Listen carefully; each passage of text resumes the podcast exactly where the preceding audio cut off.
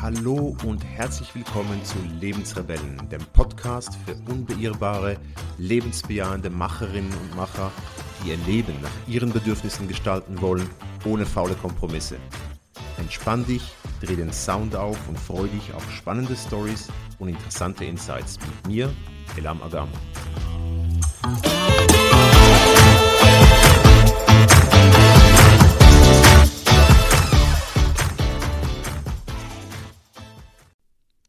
Hallo und herzlich willkommen zu einer weiteren Folge in meinem Podcast.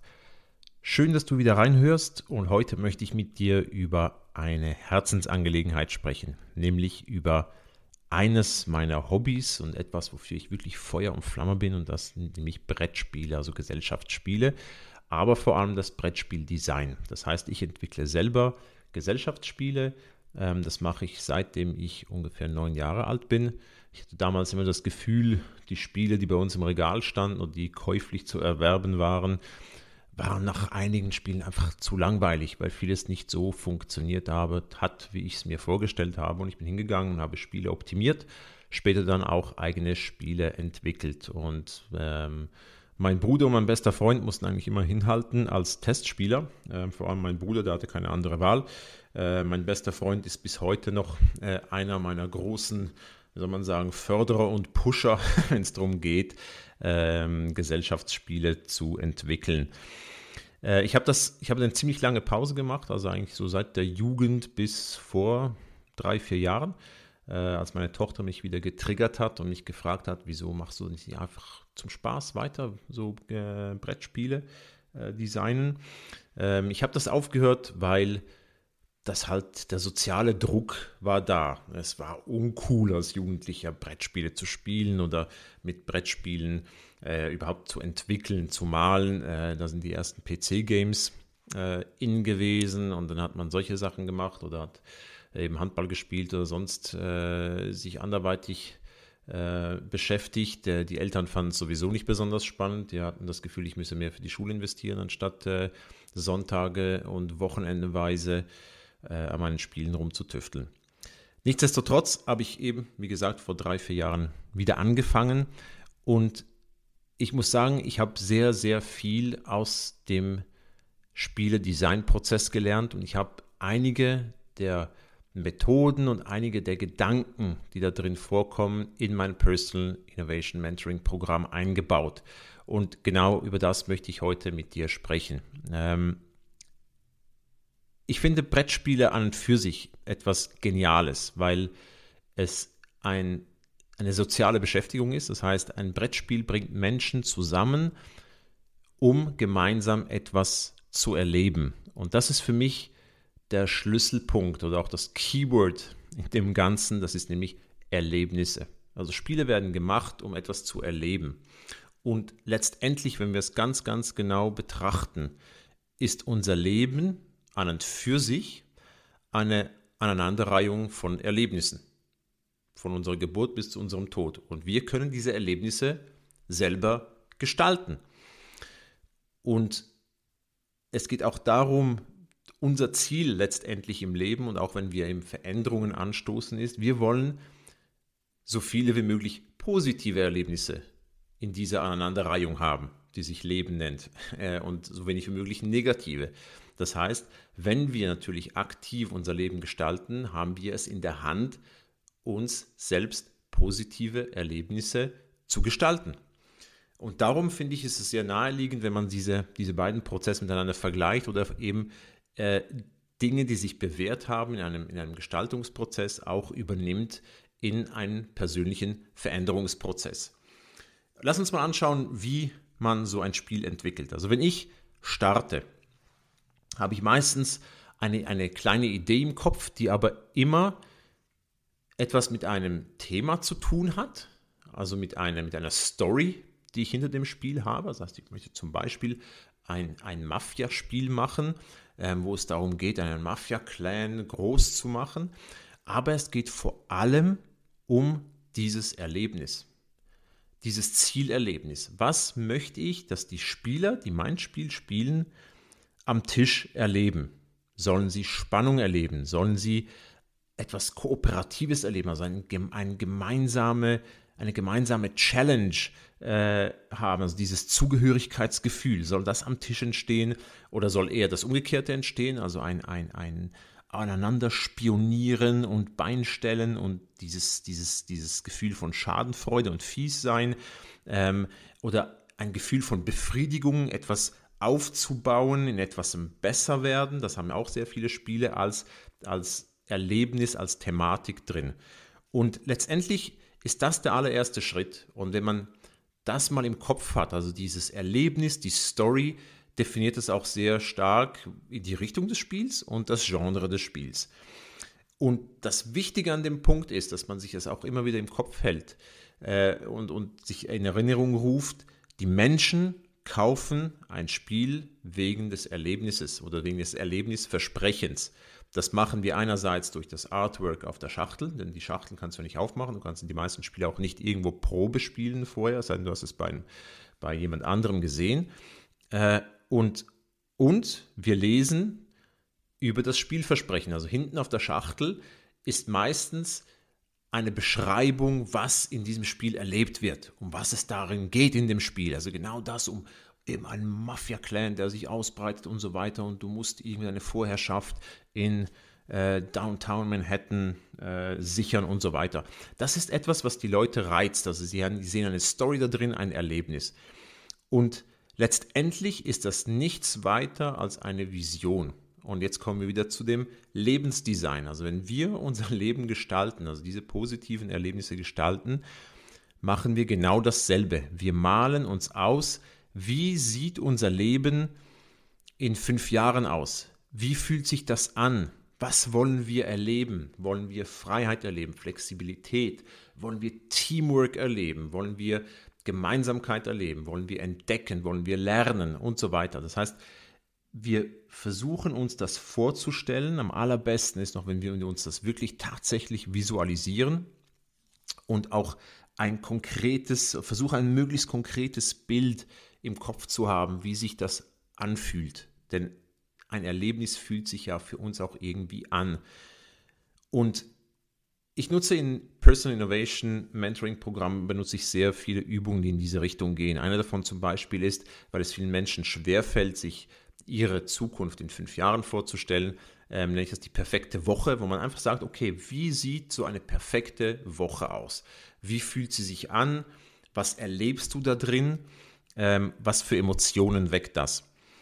Und das ist der erste große Meilenstein in einem solchen Personal Innovation Prozess. Im zweiten Schritt beim Spieledesign ähm, geht es dann um die Mechaniken. Mechaniken sind letztendlich nichts anderes als die, die Regeln und, und die Art und Weise, wie ein Spiel aufgebaut ist. Es gibt Dutzende von Mechaniken. Ich werde in diesem Podcast jetzt nicht hier darauf eingehen. Das ist wirklich etwas für Spiele-Nerds. Die schauen auch, die wählen auch Spiele nach, wirklich nach Mechaniken aus. Also es gibt ein großes ähm, Portal Board Game Geeks äh, online und dort sind die Spiele auch nach Mechaniken geclustert und es gibt tatsächlich Leute, die wählen ihre Spiele aufgrund von welchen Mechaniken kommen da zusammen.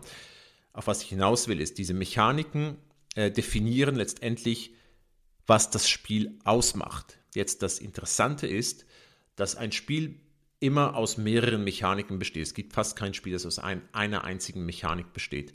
Ähm, es ist immer eine, eine, eine Kombination von Mechaniken und je besser diese Mechaniken miteinander verzahnt sind, je besser sie zusammenpassen, desto besser ist das Spielerlebnis und desto größer ist der Flow, den man erlebt, wenn man dieses Spiel spielt. Ähm, und du siehst sofort, das ist eins zu eins, gibt es hier eine Parallele, auch in einem Lebensgestaltung oder Arbeitsgestaltungsprozess. Denn letztendlich diese Mechaniken sind nichts anderes als die Persönlichkeit des Spiels. Und im Leben geht es um dich.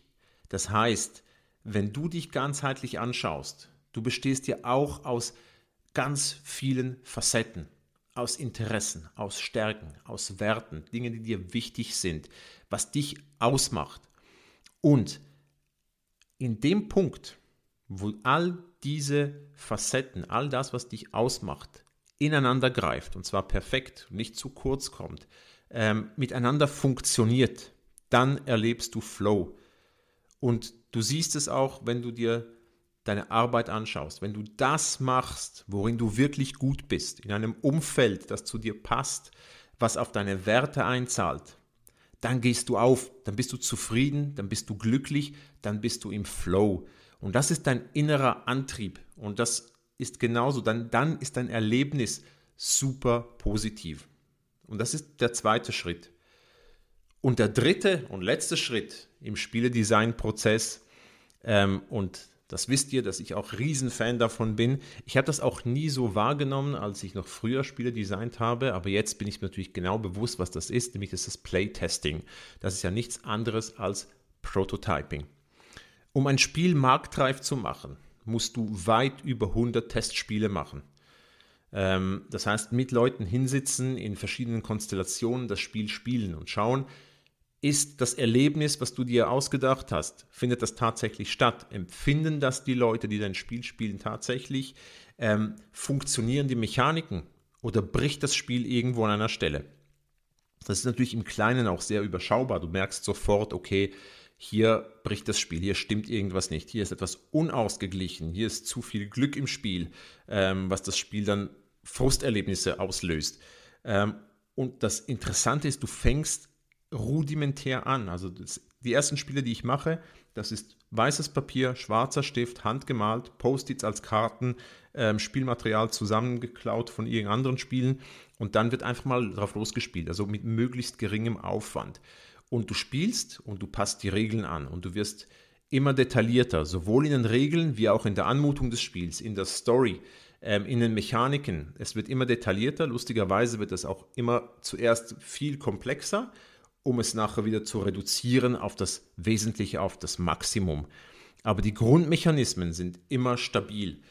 Und im Idealfall wird das Erlebnis vom Spiel immer besser. Von Spiel zu Spiel wird es besser. Und genauso machen wir es auch in Personal Innovation. Das ist auch ein Element, das sehr, sehr viel Platz in meinem Programm einnimmt und in, ich glaube auch in jedem Veränderungsprozess einnehmen sollte. Ähm, das ist wirklich mit möglichst geringem emotionalen und zeitlichen Aufwand deine Ideen zu testen. Also schauen, passt das zu meiner Vision? Fühlt sich das so an? Ist das Erlebnis so, wie ich es mir vorgestellt habe? Und auch da das Motto, klein anfangen, rudimentär, Stift, Papier. Ähm, du kannst die Analogie sehen, oder? Du kannst dein, wenn du einen, einen neuen, wenn du dir einen neuen, neuen Job gestaltest, deine Arbeit neu denkst, fang mal klein an, probier etwas aus, rede mit Menschen, ähm, ohne jetzt einen riesen Aufwand zu betreiben, weil du wirst ja merken, was, wo es noch hakt, wo das vielleicht noch unausgeglichen ist für dich innerlich ähm, und wo die Erfahrung oder das Erlebnis noch nicht so ist, wie du es dir vorstellst. Und dann kannst du anpassen, pivotieren und dich so Schritt für Schritt an dein Wunschleben, an dein Wunschszenario, an dein Erlebnis herantasten. Und was auch sehr, sehr äh, ins, ins Auge sticht oder mir jetzt vor allem auffällt, wo ich jetzt beide Prozesse sehr, sehr intensiv lebe, ist, dass die Zeit, die man braucht, um ein Konzept für ein Spiel zu erarbeiten, also heißt die, die Auseinandersetzung mit dem, mit dem ersten Erlebnis, die Gestaltungsarbeit, die Ideenfindung, die Mechaniken, im Vergleich zum Prototyping und Testing ist relativ kurz. Also ein, wie gesagt, ein, ein Spiel, das auf den Markt kommt, um es zur Marktreife zu bringen, ähm, brauchst du, je nachdem, wie viel Zeit du investieren kannst, mindestens ein Jahr, maximal drei bis fünf Jahre, bis ein Spiel so weit ist, dass es auf den Markt gehen kann. Also die ganz großen, komplexen Spiele, die brauchen Jahre an Entwicklungszeit. Äh, und zwar die meiste Zeit, also sicher 80 Prozent, wenn nicht mehr der Zeit, geht aufs Prototyping. Das heißt, dieses Playtesting. Ausprobieren, iterieren, weitermachen, Regeln verfeinern. Und genau so ist es auch mit einer Lebensveränderung. Klar ist es nicht vielleicht nicht in so vielen, so großen Dimensionen, aber das Verhältnis von Analysieren, Selbstreflexion und so weiter im Vergleich zu Prototyping sollte immer so sein, dass du relativ schnell ins Machen kommst. Denn das ist auch das Ziel von meiner Personal Innovation Methode ist, du sollst nicht lange rumdenken, rumgrübeln, in Kreisen rumdenken und, und dir alles Mögliche ausmalen und nicht ins Handeln kommen, sondern du solltest so schnell wie möglich die ersten Ideen einfach ausprobieren, machen und dich dann herantasten an dein Wunschziel. Und ein weiteres Element, und das ist eigentlich so die, die, die Message, die ich dir auch immer, äh, die ich meinen Coaches mitgebe und auch dir gerne mitgeben möchte, ist, Spielen ist was Geniales. Und zwar ist es nicht umsonst, sagt man, eins der vier Grundbedürfnisse der Menschen. Also es ist Gesundheit, Liebe, Arbeit und Spiel. Mit Spiel ist eigentlich alles gemeint, was den Spieltrieb weckt, was Spaß macht, Unterhaltung. Das sind so vier Grundbedürfnisse der Menschen und Spielen gehört dazu. Ähm, und wenn wir uns zum Beispiel anschauen, wie Kinder spielen, wenn sie spielen, sind sie absolut außerhalb jeder Norm. Das heißt, sie bauen sich ihre Welt, wie es ihnen gefällt beim Spielen. Also sie wirklich, sie können sich ein paar Figuren nehmen und mit denen gigantische Stories spielen. Und die erzählen dir auch Riesenstories mit zwei Figuren. Es braucht nicht mehr dazu. Und ich glaube, dass wir uns da auch ein Stück abschneiden können, wenn wir unser Leben neu denken wollen, unsere Arbeit neu denken wollen. Äh, lass uns das spielerischer machen. Und ich schaue das auch, das ist für mich ein enorm wichtiger Punkt in meinem Coaching, äh, ein spielerisches Element reinzubringen. Also in den Übungen, vor allem in der Ideenfindung, das spielerisch sich da heranzutasten, sich auch mal erlauben, was komplett Absurdes auszudenken, äh, auch mal darüber zu lachen, äh, aber auch wenn man es nachher verwirft, irgendetwas löst es immer aus. Es öffnet immer irgendeine Türe, irgendeine Perspektive, die man nicht gesehen hätte, auch nie erlebt hätte, wenn man sich in den Rahmenbedingungen drinnen aufhält, die uns die Gesellschaft vorgibt, die unser innerer Kritiker uns vorgibt oder unser Ratio, also wirklich unser Hirn rational sagt, hey, das vergiss es, das wird nicht funktionieren. Ähm, wenn wir bereit sind, eben spielerisch daran zu gehen, Dinge auszuprobieren, äh, auch mal Abstruses zu denken, da kommen wir viel, viel weiter. In diesem Sinne, spielt, wann immer ihr könnt, egal wo, egal wann, egal was. Ähm, stay playful und ich freue mich, wenn du nächste Woche wieder reinhörst.